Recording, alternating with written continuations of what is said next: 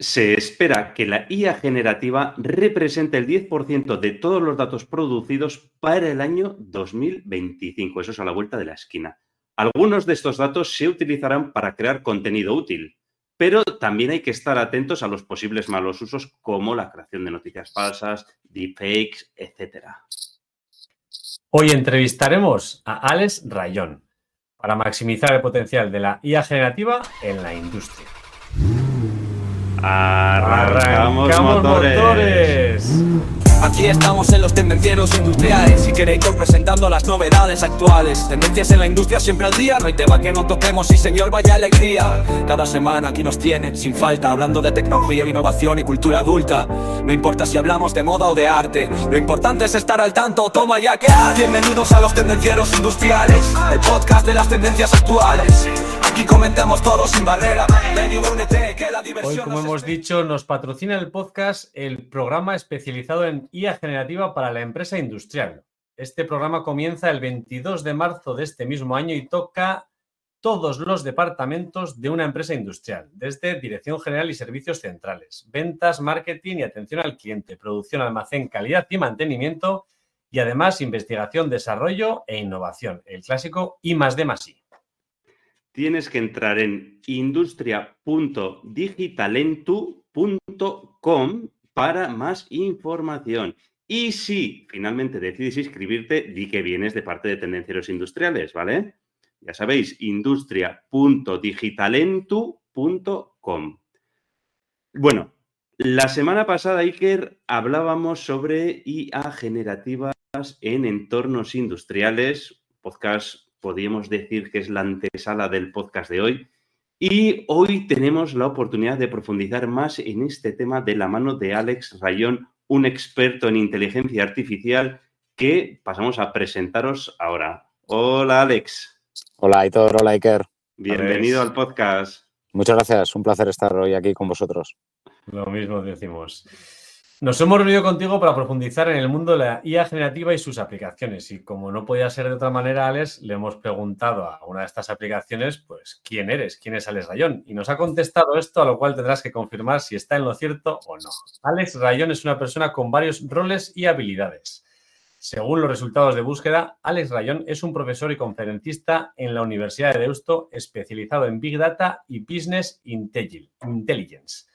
También es cofundador y CEO de BrainandCode.tech, una empresa relacionada con el campo del Big Data. Además, ha escrito artículos y noticias para el correo. Alex Rayón tiene también un blog personal donde comparte sus pensamientos y experiencias. Y encima tiene algo de tiempo para ser activo en Twitter e Instagram. En resumen, Alex Rayón es un experto en Big Data y Business Intelligence, profesor universitario, conferencista, escritor y emprendedor. Su experiencia y conocimiento en esta serie lo convierte en una persona destacada en el campo del análisis de datos y la transformación digital. Alex, mm. ¿hemos acertado? ¿Ha acertado la IA? Bueno, ahí hemos eh, expuesto algunas cosas que tiene que mejorar la IA. Eh, he trabajado en Deusto muchos años, pero ya no trabajo en la Universidad de Deusto.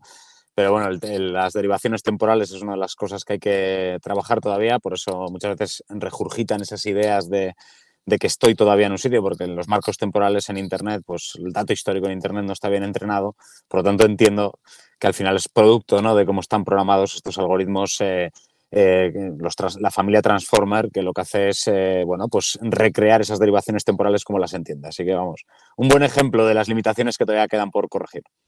No, ¿Pero ha acertado bastante o no? Acertado el 70-75%, diríamos. Así que muy bien, muy bien, muy bien. Así se ha acercado. Como diría Sócrates, ha dicho todo lo que sabe que, todo lo que, sabe que existe. Vale, vale, vale. Bueno, Alex, cuéntanos un poquito algo sobre ti. ¿Cómo has llegado a ser un experto en temas de inteligencia artificial? bueno, no sé si soy un experto, pero bueno, por lo menos eh, eh, llevo muchos años ¿no? trabajando en proyectos eh, digo lo despertó porque, bueno, me parece que esto es un océano inmensísimo y, bueno, pues desde la humildad, eh, lo que hemos hecho estos años es empíricamente descubrir un mundo de construir artefactos eh, que emulen tareas humanas, ¿no? ¿Cómo he llegado a ello? Pues básicamente una chispa en mi vida, que fue la famosa partida que pierde Gary Kasparov. Yo soy muy aficionado al ajedrez desde bien pequeñito. Entonces, en ese momento que a mí me pilló pues con 11 años, 10, 11 años, Em, yo le dije a mi madre eh, que quería aprender a hacer esas máquinas, porque fue como la derrota ¿no? de nuestro gran ídolo. Y a partir de ahí, pues bueno, como os decía, te vas metiendo en un océano donde ves que hay máquinas que son capaces de, pues, de pensar, de razonar, de encontrar patrones, que al final son el motor de cualquier sociedad. Entonces, luego ya ha sido pues el puro descubrimiento y sigo así. O sea, lo, lo bueno que tiene este mundo es que es imposible pararse. O sea, ya no, no dices, ya sé todo. al contrario, aquí es eh, te vas dando cuenta que, joder, lo que me falta por aprender. Solo sé que no sé nada. Exactamente. Y cuantas más puertas abres, más incógnitas aparecen. De, hecho, no te oculto que cada vez eh, cierro más puertas, cierro más pestañas porque hay pestañas que me llevan media hora a leer. Así que sí, voy cerrando pestañas del navegador. Muy bien. Explícanos un poco a qué se dedica Brain and Code y qué función tienes tú dentro de la empresa. Bueno, eh, a ver, es un movimiento raro, ¿no? Eh, yo era vicerrector de la Universidad de Deusto, entonces hay poca gente que, eh, que, piense ¿no? en un momento de ser vicerrector en ser emprendedor, porque pasas como de, una cima a pues literalmente empezar de la nada, ¿no? Pero es que me pareció un ejercicio de coherencia, ¿no? yo internamente pues siempre veía oportunidades de cambiar cosas em, y sobre todo más que cambiar, igual de cubrir nuevos espacios. Y uno claramente es el lifelong learning. Ante el envejecimiento tan objetivo de la población y ante la grandísima crisis de capacitación digital que tienen las compañías, porque eso es un poco a lo que me dedicaba también en la universidad, pues creí encontrar eh, una fórmula, un sistema, mejor dicho, para eh, atenderlo, pues combinando una forma de dar esas clases diferente, metodología, eh, dos vectores que históricamente han sido ortogonales, que eran la educación y el entretenimiento, yo creo que se pueden paralelizar. Esta es la segunda característica de Brain. Eh, formamos eh, entreteniendo, eh, no son vectores ortogonales. Y la tercera es que hay que correr. O sea, la agilidad, ahora mismo tal y como está España, tal y como está Europa, pues hay que correr. Y bueno, no, no las universidades, sino que el sistema universitario es tremendamente lento Em, cuando quieres sacar un producto, pues tienes que pensarlo como 18 o 20 meses antes y estamos hablando de, de, novedades tecnológicas que irrumpen en semanas. Por lo tanto, no sé, mucha gente me, alaba ¿no? la valentía. Digo, bueno, sí, no sé, me parece que era bastante objetivo, no sé, me parece un poco razonable, ¿no? Si unes estos puntos. Sí, al final, bueno, lo que dices, ¿no? Una institución como es la universidad o una, formación reglada es como un elefante, ¿no? Hasta que lo empiezas a mover. Luego, una vez que coge, que lo coge camino, pues igual es difícil de pararlo, ¿no? Vosotros también, o sea, que venís en Brain Code desde el mundo de que ya tenéis experiencia en hacer formaciones de relaciones con la inteligencia artificial, el Big Data, etcétera. Y Sí, bueno, y, eh, si quieres. Sí, sí, sí, solo, eh, la compañía, tengo unos socios que es un eh, fondo de inversión con mucho pasado industrial, ¿vale? Que es Tecpolio de la familia del CLO. Entonces, bueno, también ellos ven un poco el contexto de, de, necesidad de dotar de capacidades educativas y tecnológicas al, al, tejido económico industrial. O sea que no estoy solo en esta aventura, vamos. Ok. Y de ahí de ese, de ese pasado reciente que tenéis de formación, de conocimiento, de innovación tecnológica, ¿cómo surgió la idea de decir, oye, vamos a hacer una formación específica de IA generativa y además aplicado a industria y además, para realizar el rito, aplicado a todas y cada uno de los departamentos que nos encontramos en, en la industria? ¿Cómo surgió esto? Pues nuevamente, parece así, sería muy mucha falta de honestidad por mi parte decir que fue una visión, eh, vamos, puro empirismo, puro empirismo porque, eh, a ver, uno de nuestros principales clientes es el Banco Santander, que es un cliente muy exigente. Entonces, el, 9 de febrero del 2023 yo estaba en Sao Paulo eh, dando un taller al Banco Santander de inteligencia artificial generativa. Y como todo en la vida, te vas metiendo, te vas metiendo, ya no te sacan. Eh, hemos crecido mucho en el banco y te das dando cuenta que el cambio que viene es importante. Y diréis, bueno, ¿y qué tiene que ver el sector financiero con la industria? Bueno, pues porque del financiero saltamos al de transportes, del transportes al energético, del energético al asegurador y voy viendo un patrón que nuevamente mm, sería mucha falta de honestidad decir que, que fui un visionario porque simplemente es ir arrastrando y haciendo bien las cosas, que es una cosa que nos caracteriza mucho ¿no? a, a, nosotros, ¿no? El tratar de hacer bien las cosas sin meter mucho ruido y, bueno, pues al final te das cuenta, joder, ¿por qué no llevar esto a la industria eh, Euskaldun o a la industria en general?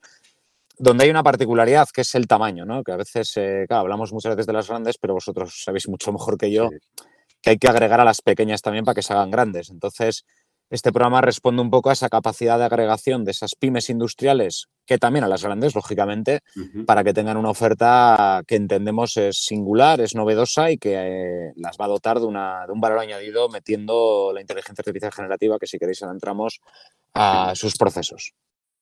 Sí, vamos a empezar un poco a explicar desde lo más bajo posible. ¿Qué es la IA generativa para ti, Alex? Mm.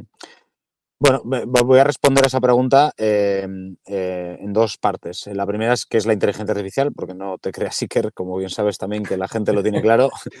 Eh, a ver, esto es un viejo sueño de nosotros los informáticos, ¿no? Que es esto de crear eh, programas que emulen las capacidades de lo que popularmente se llama la inteligencia. La inteligencia popularmente es ver, leer, aprender, percibir, conectar ideas. Bueno, hay un montón de funciones cognitivas. El problema era que estas funciones hasta hace relativamente poco eran emuladas aisladamente.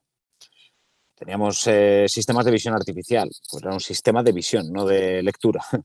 Eh, teníamos otro de que era capaz de mm, encontrar patrones en tablas de Excel. Bueno, ese es otro sistema. O sea, teníamos sistemas aislados. Ese es un paradigma que a mí me gusta llamarle de inteligencia artificial discriminativa. Y este matiz me parece importante porque parece que la IA ha llegado ahora. En realidad la conferencia de Dartmouth es de 1956. Em, cualquiera que hemos hecho una tesis en este campo sabemos que el estado del arte eran como 100 páginas, que te pasaba resumiendo muchos años.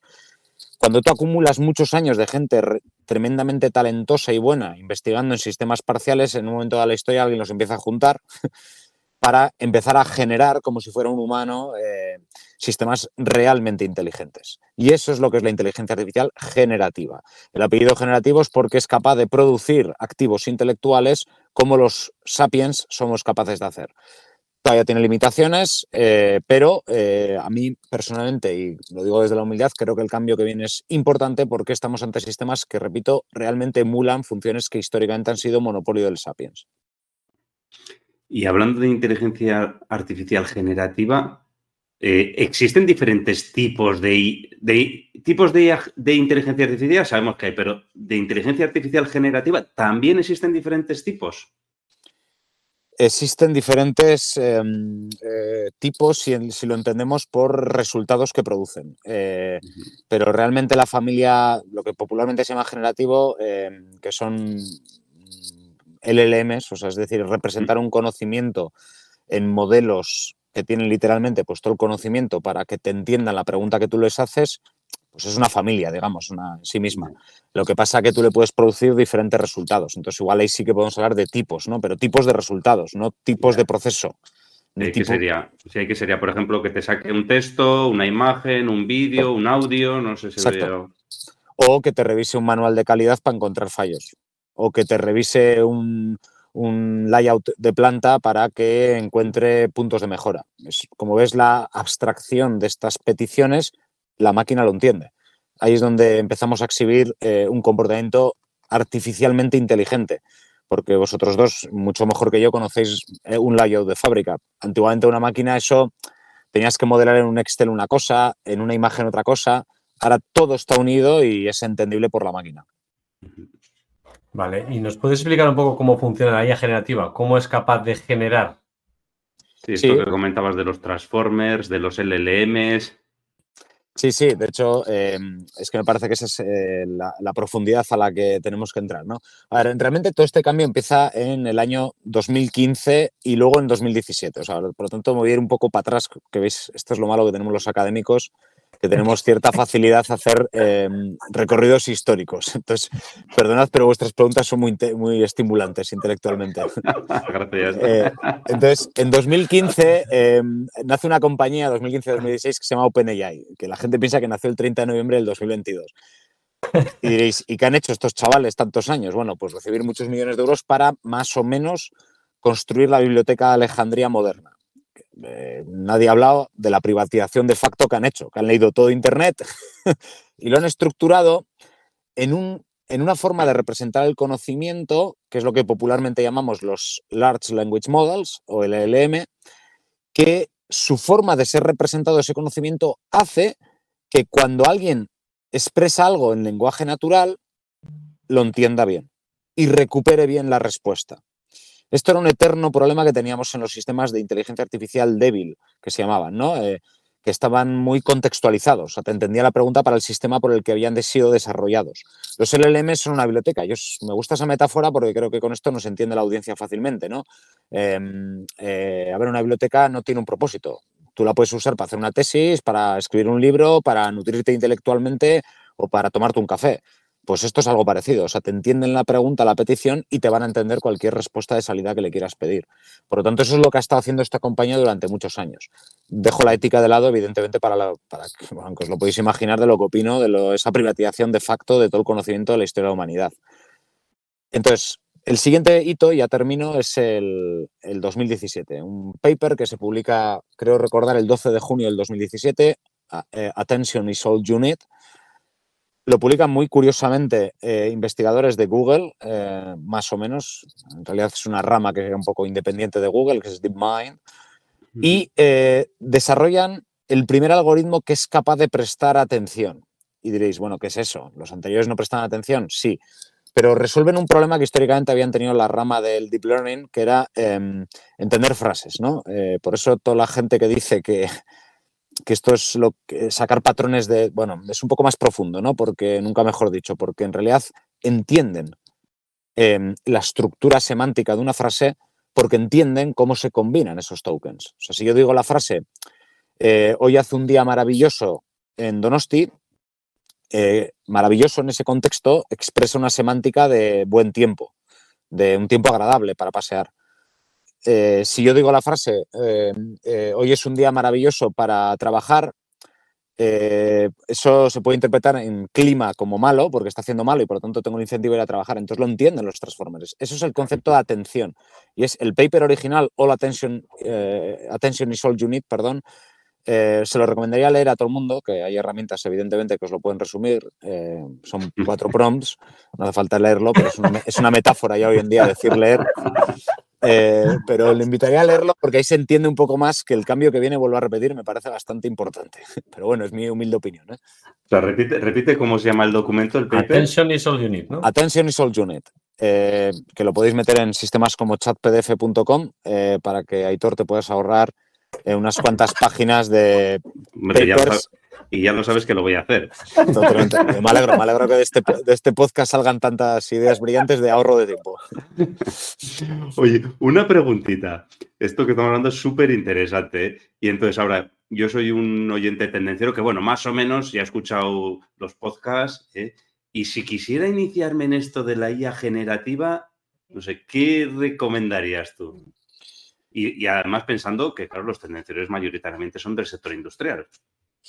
Em, a ver, em, primero entender la magnitud del cambio. Yo creo que em, antes de meterse, el humano en general se motiva más cuando ve, elementos para su día a día, ¿no? Entonces yo creo que es, interesante, ¿no? Entender un poco, pues, en qué está cambiando esto. Y esto está cambiando allí donde haya información desestructurada. Es un patrón que digo mucho porque donde ya hay datos estructurados, un Excel, el cambio ya estaba y no. El cambio viene de donde haya PDFs, que por eso utilizo tanto esa metáfora, eh, diálogos desestructurados, sistemas de atención al cliente, programación, que es a lo que me dedico históricamente, eh, o otro de mis campos favoritos, que es el mundo legal, ¿no? que históricamente mm. saber qué sentencia había que leer era una ventaja competitiva para un abogado, ¿no? esto que se dice mucho en esos contextos. Entonces, pero también en industria, evidentemente. O sea, en industria hay muchos, mm, vosotros nuevamente lo sabéis mucho mejor que yo, manuales de calidad. Eh, o una imagen de una planta, ¿no? Un, diseño único de un objeto. Es que, claro, ahora mismo somos capaces de generar diseños que mejoren el estado del arte de diseños. Entonces, ¿qué cumplen, qué tienen en común todos los ejemplos que he puesto? Que tienen datos desestructurados, imágenes y texto. Entonces, ahí es donde yo creo que está la magnitud del cambio. Lo primero que haría es interesarme por qué está cambiando. Y luego ya, si queréis, seguimos. Y luego, pues un plan formativo como el que estáis planteando actualmente, ¿no? Sí, eh, bueno, pues un poco derivado de esos de este 2023 que os he comentado al principio. Eh, claro, eh, ¿qué, vamos viendo? Pues que esto impacta más allá de campos así más tradicionales, ¿no? Entonces, aprendiendo mucho este en el 23, pues lo que estamos haciendo es ahora sacar programas verticales, ¿no? Creemos que cada rama necesita su propia solución porque la estructuración de datos y la no estructuración de datos es diferente, ¿no? El contexto industrial, em, bueno, pues tiene sus propias lógicas, que es muy diferente al mundo legal, al mundo de marketing, que es otro campo con mucho impacto, eh, al mundo de recursos humanos, que es otro campo con mucho impacto. ¿no? Entonces, eh, creemos que cada campo requiere sus códigos de comunicación, sus ejemplos. Entonces, hay que diseñar soluciones netamente contextuales a cada campo de explotación. Ahora que sabemos un poco en qué consiste la IA generativa y cómo iniciarnos, ¿qué retos ves tú mm, así a corto plazo en la IA generativa? Eh, bueno, retos eh, desde lo genérico diría el primer reto social. Eh, vamos a tener un problema importante de empleo, que entiendo que no voy a descubrir aquí la pólvora, y es un tema que se está esquivando. Lo entiendo perfectamente. es un tema muy sensible que a todos nos pone nerviosos. Pero yo creo que el primer reto es laboral. no creo que vaya a haber una destrucción de empleo. Lo que creo que va a haber es una, mm, un desplazamiento laboral, ¿no? Por lo tanto, el primero es social. El segundo, pues de competitividad de las compañías. Yo no creo que ninguna máquina generativa vaya a quitar puesto de trabajo a nadie. Lo que creo que os lo, va a poder quitar a cualquiera de nosotros y cualquier persona que nos esté escuchando es alguien utilizando estas máquinas generativas. Y este es mi miedo, Iker, em, socialmente, ¿no? al final soy un ciudadano bastante comprometido, que me, intereso por, por, las cosas que pasan. Y a mí lo que me preocupa es que, pues desde lo público, eh, pues no haya más movimiento en esto, ¿no? Porque eh, justo hoy a un importante representante político de nuestra querida Euskadi le he mandado un enlace de cómo Singapur lo, lo está haciendo, ¿no? Eh, les, mando esas cosas de vez en cuando, me ha respondido, oye, gracias y tal, pues porque, joder, me, gustaría que estuvieran debatiendo esto, ¿no? Ahí donde, donde estén, porque esto creo que flaco favor hacemos si lo dejamos en manos de cada unidad microeconómica es decir, una empresa o un autónomo autónoma. Eh, yo creo que esto es un problema de todos y por lo tanto retos por ahí va a haber. Y creo que con esto en general os doy una respuesta de preocupación y de ocupación a la vez. Sí, sí, no, y igualmente lo que no puedes hacer es lo que, pues hace unos meses cuando se le echó a GPT, ¿no? Que decía, no, pues vamos a, vamos a prohibirlo, ¿no? Porque, pues es que menuda idea, ¿no? En las universidades, alguna está utilizando ChatGPT para hacer eh, trabajos de universidad pues o, del colegio, no de universidad, hasta los niños del colegio. Pues vamos a prohibirlo. No, sé, pues no creo que sea la solución, yo tampoco, ¿no? Eh, bueno, sí, de las universidades no voy a hablar por respeto a mi querida antigua casa, pero voy a, formular un abstracto. Eh, bueno, no, creo, creo que no somos conscientes de todo lo que está pasando en, la educación. bueno, trabajamos mucho con algunas de las universidades en España y bueno, alguna la veo que se empieza a mover, eh, pero nuevamente hace poco publicaba mm, la primera universidad importante, que es Arizona State University, que ha hecho un acuerdo con OpenAI. Y dices, bueno, ¿qué, porque eso es novedad, ¿no? Eh, bueno, pues la novedad es, me parece muy valiente lo que han hecho, que es básicamente, oye, mira, ChatGPT está disponible para todo el mundo. y lo han metido en el reglamento del estudiante, porque claro, ahora mismo Aitor o sea, ¿por qué se prohíbe? Porque yo creo que no somos capaces de naturalizar la convivencia con ellos. Entonces, lo más fácil es prohibir, decir, oye, ¿es plagio utilizar ChatGPT? Es que todavía hay gente que me pregunta eso. Em, ¿Un estudiante que lo utilice en su trabajo fin de grado lo tiene que poner? Pues es que no está regulado todo eso. Entonces, claro, queda al albur de la ética personal casi de cada uno. Entonces, ¿qué ha hecho Arizona State? Mira, es para todos. Eh, está disponible. No hace falta ni citar. se sobreentiende que se va a usar. No hace falta que citéis tampoco que utilicéis una calculadora Excel. Pues aquí lo mismo. Y hablando ahora que nos cuentas aquí estas cosas, ¿alguna anécdota que nos puedas contar que te haya pasado relacionado con esto de la inteligencia artificial? ¿Nos puedes contar alguna, algún chascarrillo, alguna cosa graciosa? No, bueno, no sé si graciosa, pero eh, anécdotas unas cuantas, pero eh, si me permitís casi más de educación, porque, claro, eh, a ver, llevo, llevo un año formándome en esto, pero he estado en muchos sitios, en Estados Unidos y en Canadá, formándome. O sea, quiero decir, que tengo cierto acceso a información de tal. Entonces, claro, en junio, en, cuando todavía estaba en la universidad, claro, empecé a pillar a los estudiantes. Sabéis que los softwares antiplagios no son capaces de detectar el, texto generativo. Entonces, claro, los, estudiantes alucinaban mi habilidad para detectar textos generativos, que a la vez son prompts. O sea, tú puedes detectar un texto con prompting avanzado, ¿no? Con instrucciones avanzadas. Bueno, no, creo que esto sea gracioso, pero sí por lo menos llama la atención que, ellos presuponen que están por delante de todo esto, ¿no? O sea, la juventud entiende que van muy por delante de, otras generaciones, ¿no? Entonces, bueno, muchas anécdotas que van en este sentido, ¿no? De que ellos creo que lo han muy rápido y creo que otras generaciones pues piensan que estamos en las antípodas de todo esto. Bueno, ahí en ese sentido sí que es cierto, hay personas como tú que igual vas por delante, pero la gran mayoría de las personas seguramente vamos por detrás de, estos chavales, ¿eh? vamos, casi al, 99% te diría. No, no, sí, sí, totalmente. ¿eh? O sea, bueno, de eso, a eso nos estamos dedicando ahora. Y nos oculto que es que estamos muy contentos. Eh, que ya digo que no fue una visión meternos en todo esto, pero, pero fue estar en seguramente en el momento adecuado, que esto que dicen de la suerte tiene que estar alineada con el talento, ¿no? Pues, bueno, no sé si talento, pero por lo menos la suerte sí nos, sí nos vino a ver eh, porque efectivamente estábamos haciendo esto y bueno, pues la verdad es que nos ha permitido que, pues eso, no solo la juventud esté en ello y que, otras personas también. Dentro del programa, Alex, formativo que habéis preparado, eh, hay cuatro módulos, ¿no? Uno que está dirigido a ventas, hemos comentado, atención al cliente, producción, almacén, calidad, mantenimiento. Hay otro de I más de más y un último para dirección general. Sí, ya sé que va a ser difícil esta pregunta concretarla, ¿eh? pero ¿cuáles son las oportunidades de la IA generativa en estos campos? Así, échanos un brainstorming de cositas sueltas. Pues eh, bueno, eh, esos módulos funcionales que has citado vienen precedidos de un módulo transversal. El módulo transversal es lo que llamo yo el aprender el inglés, ¿no? aprender prompting fundamentalmente y a dialogar con la máquina, que la gente lo simplifica, pero créeme que tiene bastante profundidad. Entonces ahí hay un conjunto de horas para aprender inglés. Y luego, pues una vez que has aprendido inglés, te puedes dedicar a las ventas, pues como vosotros, o te puedes dedicar a producción para alinear recursos eh, o te puedes dedicar a, escribir manuales de calidad. Quiero decir con esto que la aplicación del prompting depende del contexto. Entonces, ¿cuál es el resultado de formarte en esos módulos? Dos cosas que resumen un poco todo, productividad y creatividad que son los dos ejes de impacto brutal. ¿no? La productividad es básicamente, pues yo mismo, eh, antiguamente en los artículos de prensa que habéis citado al principio, y no tengo ningún problema en decirlo en público, que a veces la gente se escandaliza. Evidentemente antes me llevaba cuatro horas escribirlos, probablemente, honestamente, es que ahora me pueden llevar 20 minutos, porque hay prompts que lo que sí tengo son las ideas que quiero conectar. Le digo, oye, tengo estas cinco ideas, conéctamelas al estilo del rayón, redáctalas en estilo neutro con citas científicas de URLs que te asegures que existen.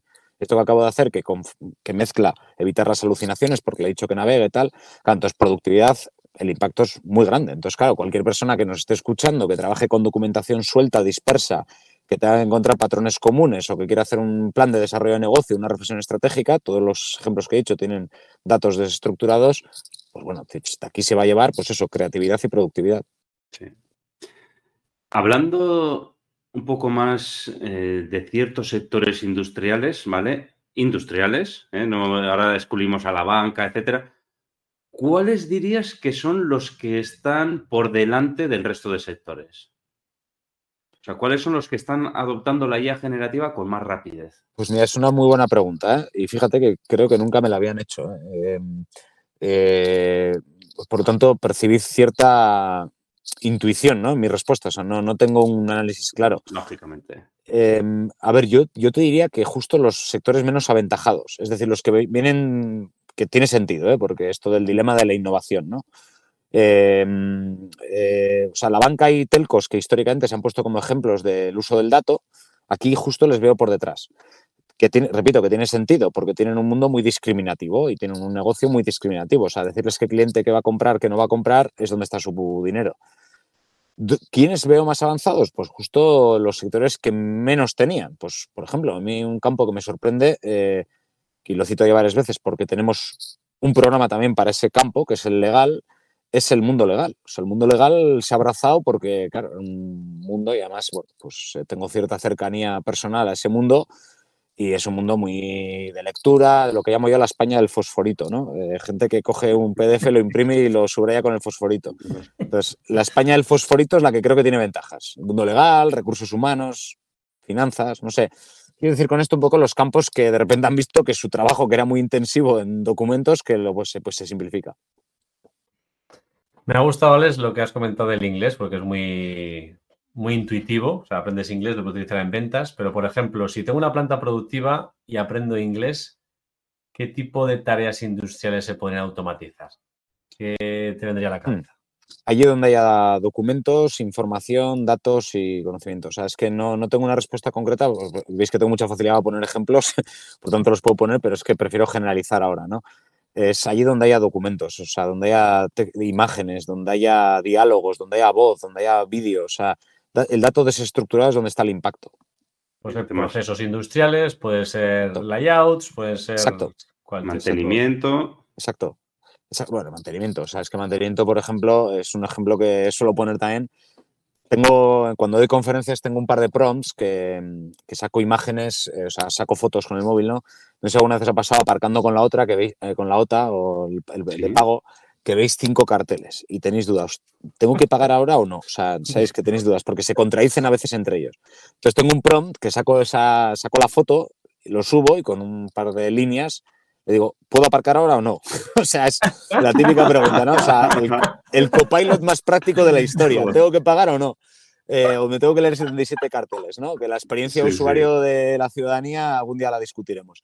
Bueno, pues eso mantenimiento estoy convencido que pasa, o sea, de saber qué tengo que hacer ahora, o sea, viendo este motor cómo está, eh, ¿qué aplica del manual de 150 páginas? Sí, sí, es que eso, eso tiene tela, que tienes el manual, lo que dices, de 150 páginas y luego muchas veces el fabricante también te saca la guía rápida Dice, coño, ¿para qué me sacas? Pon la guía rápida que tiene cinco páginas con los pasos más importantes y aún así todavía es muy extensa. Sí, sí, sí, tal cual, tal cual. Eh, pues eso, veis, eh, los que sabéis de esto, esto es una conversación muy interesante porque veis que vosotros que sabéis del campo, se os ocurren más ejemplos. Por eso lo de, si aprendes inglés, luego el que, el que está cerca del motor o de la guía rápida se ha castitado, es que le vais a poder sacar chispas, o sea, estoy convencido.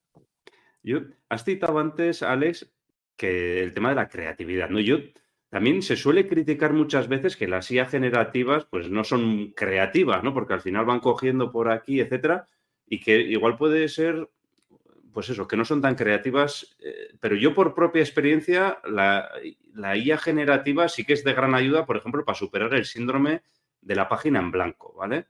O sea, que dices tú, ¿y por dónde empiezo? ¿no? Entonces, pues bueno, pues le pides y ya te da ciertas ideas y puedes empezar, ¿no? Entonces, de cara al I más de más ¿Cómo se puede utilizar la IA generativa para generar esos nuevos productos, esos nuevos servicios? O sea, yo soy una empresa y quiero generar nuevos productos, nuevos servicios. ¿Cómo me puede ayudar la IA generativa en ese punto? Bueno, pues es otro campo que me, fascina. Em, yo lo uso muchísimo para el pensamiento divergente. Em, o sea, el pensamiento lineal, pues la IA discriminativa ya ayudaba, precisamente, ¿no? O sea, de muchos datos te decía un patrón. Pero para el divergente, que es un poco lo que me estás preguntando, eh, hay prompts eh, que le permiten a la máquina situarle. Hay, hay un tema muy interesante desde el punto de vista de la ciencia de la complejidad, que es la entropía, ¿no? Cómo le dices a la máquina lo entrópica que tiene que ser, es decir, el desorden que tienen que generar en la generación de la respuesta. Porque claro, tú dices, hombre, por dar ideas de I más de más I, pues te va a decir cosas que no son realizables. Pero tú le puedes describir un contorno, otro prompt que utilizo para responder a esto es una nevera, ¿no? Tú sacas una foto a tu nevera y tú le dices, con esto, dime qué puedo cocinar. La entropía la defines porque le das lo que te sobra del lomo, de tal, y le dices, ahora sé todo lo original que quieras. Te puede generar un pastel de chuletas, estoy improvisando, evidentemente. Pero le puedes decir, no, espera, el pastel quiero que, que sea de algo dulce. Bueno, acotas la entropía. Veis que utilizo mucho el lenguaje metafórico para básicamente decir que todo eso es domable, es entrenable y por lo tanto para un campo de más de más vamos, o sea, eh, podéis llegar a tener un copilot, un copiloto para que sea lo entrópico que vosotros, vosotras sois. Muy interesante. ¿eh? Muy bien, ahora te hemos dicho los retos a corto plazo, vamos ya acotando ya el futuro de lo que nos queda. Eh, ¿Qué futuro ves a la IA generativa? ¿Cómo lo ves en unos años? Mm, si no te importa, me, mm, prefiero que me preguntes por los próximos meses, eh, porque... Mm, ah, vale, eh, a final de año, vale. No, no, voy a citar un determinado país eh, que ha hecho un plan a 2040. entonces, el es que en una conferencia que di en Madrid salió y tal, y claro, me dice, ¿cuál es tu opinión? Pues es que no hace falta que la dé. Esto que decía Hemingway, que a veces no hace falta hablar para decir, ¿no? pues no, no, tengo ni idea, Iker. O sea, entiendo tu pregunta perfectamente, pero yo creo creo que estamos todavía en la cúspide de un, de un fenómeno. Sí que veo que va, se va a producir un cambio en cómo nos relacionamos con las máquinas, porque vamos a poder hablar con ellas, nos van a entender. Pero esto hasta dónde va a poder llegar, pues, pues es que la ciencia está avanzando muy rápido. Por eso decía que si me permites reformularlo a meses, yo creo que en meses vamos a ver copilotos en todos los sitios. me imagino un Word que estamos redactando y decirle, venga, ahora llámame al PowerPoint al estilo que le gusta a mi jefe y que ese prom le, lo entienda. Sí, y el prom será el estilo que me gusta, le gusta a mi jefe. a mi jefe, ¿eh? claro, claro. Y sabe quién es tu jefe porque te está leyendo los mails. Oye, súper interesante la entrevista, ¿eh? Bueno. Oye, por ir acabando, Alex, ¿podrías darnos alguna última recomendación de algún libro, algún blog, algún podcast que mm. podrían seguir los tendencieros que están interesados en este tema? Claro, eh, bueno, nuevamente me, disculpáis mi, pedantía, ¿no? Con decir que no, un libro no se puede haber escrito estos meses. Libro no, sí, está claro. Eh, no va a ser más adecuado el libro. ni, tampoco el libro de mi país a 2040. Entonces no, no, no voy a recomendar libros. Eh, voy a recomendar eh, newsletters, eh, que es lo que me nutre a mí, porque esto me lo preguntan mucho. Oye, ¿tú por qué estás tan al día? Digo, pues porque lo único que hago es leer newsletters. al cabo del día hago muchas cosas, pero hay una cosa que siempre hago, que es leer las newsletters que llegan de Estados Unidos a estas horas. Mira, en la que estamos grabando en este momento la historia, está llegando las newsletters. Hay tres que son, me parece absolutamente de lectura obligatoria. La primera es Axios AI Plus, eh, AXIOS espacio AI con un más. La segunda es The Intelligence Age, la era de la inteligencia. Y la tercera es The Rundown AI, em, Rundown, eh, R-U-N-D-O-W-N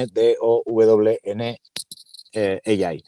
Son tres newsletters de absoluta lectura obligatoria con miles de, de, tips que yo lo que hago, lo que hacemos desde Brain and Code fundamentalmente es traducir eso al español o al euskera y eh, traducirlo contextualmente, es decir, ejemplos de nuestros clientes, que, ese es un poco el trabajo, pero mm, la divulgación, entretenimiento y educación, que es lo que decía antes. Súper interesante. Oye, ¿a quién te gustaría, oye, ya sabes que hacemos entrevistas en tendencias industriales, ¿nos puedes dar alguna idea de persona, de experto que podemos, o otra persona de otro campo relacionado con las tendencias industriales que podríamos entrevistar en tendencias industriales? Mm, eh, a ver, no, necesariamente del ámbito industrial, pero sí indirectamente. A ver, yo creo que sería bueno juntar a dos agentes en una misma entrevista, que es a, un agente de representación pública y a un agente de representación educativa.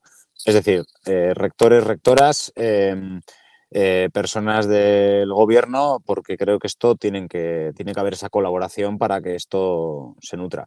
No doy nombres concretos, pero creo que se, se sobreentienden quiénes pueden ser porque sí, además yo creo que van a estar accesibles, ¿eh? porque creo que están en un momento que es bueno que se les escuche y que se les entienda también. Oye, nos pones un reto difícil, pero interesante a la vez, ¿eh? El hacer, un, ¿cómo sería? Un foro, ¿no? No, sé cómo sería, una conversación. una tertulia. Una tertulia, una tertulia. Sí, sí, pero yo creo que es, no sé, propio, algún viceconsejero, viceconsejero, o sea, yo creo que están prestos porque, joder, yo creo que hay que escucharles también, ¿eh? que tienen dificultades muchas veces y yo, yo lo, que siempre digo es que a mí los años de la universidad estaré eternamente agradecido porque me ha permitido entender mejor la, compleja acción de lo público y la compleja acción de lo educativo. Entonces, eh, juntarles y que se les entienda también porque esto todo el mundo se queja de que por qué no hay soluciones educativas para todo esto, bueno, pues es que es complicado, es complicado y por eso digo que, les escuchéis puede estar bien. y también hay que entender la otra parte, también las dificultades que tienen. Totalmente, totalmente. Bueno, para acabar, Alex, ¿dónde pueden encontrarte los tendencieros industriales? Bueno, pues eh, si busqué mi nombre en Google, para mi desgracia, estoy en muchos sitios. Eh, digo desgracia porque me han dicho que el día antes salen muchas imágenes. Entonces, eh, el algoritmo de Google está priorizando, entonces, claro, me sale mucha fea cara por ahí. Pero bueno, quitando las fotos y hablando en serio, mi newsletter, yo creo que mi humilde newsletter, que se ha hecho gigantesca, eh, en dos años, eh, digitaldata.substack.com, somos ya 11.000 personas y por lo tanto, bueno, pues estoy muy contento porque parece que este código que tengo para comunicar gusta a la gente, porque como me veis que, hablo es como escribo también, así que eh, ahí es el mejor lugar. No obstante, pues en cualquier red me encontráis. Pues muy natural y muy fácil de entender, Alex. ¿eh? Eso es lo más importante, porque esto que esto es muy propio a veces de alguna profesión, decir cosas complejas, técnicas, anglicismos y tal. y no sé, ya veis que tengo ese lenguaje metafórico muy metido en vena. Bueno, pues lo pondremos, sí, lo pondremos en las notas del programa, la dirección de la newsletter tuya, para que toda la gente se pueda apuntar y pueda contactar contigo. Y vamos ya acabando con la entrevista. Simplemente decir que a los tendencieros que si queréis más información sobre el programa especializado en IA generativa para la industria, ya sabéis que tenéis que entrar en industria.digitalentu.com. ¿eh? Ahí vais a encontrar toda la información de este programa especializado y ya os lo he dicho antes, que si decidís inscribiros, decir que vais de parte de tendencieros industriales. No dudéis, daros prisa. El 22 de marzo empieza. Toca a todos los departamentos de una empresa industrial. No empieces a pensar, ¿seré yo? ¿Seré? Sí, eres tú. Eres tú. Y ya sabéis, tendencieros, dejarnos vuestros comentarios. Si queréis aportar vuestra experiencia, si queréis hacernos alguna pregunta, si queréis hacer alguna pregunta a Alex, también nos la podéis dejar y se la hacemos llegar. Eh, que seguro que eso le va a gustar a todos los tendencieros. Muchas gracias, Alex, por haber venido al podcast. A vosotros, un placer. Muchas Hasta la próxima. Podéis ayudar a más personas para que se aprovechen de estos consejos y recomendaciones. Dan gusto poniendo cinco estrellas para que el contenido aparezca a más gente. Suscríbete para estar al día de los nuevos episodios. Y sin más, tendenciero, tendenciera. La semana te espera. Chao. Chao.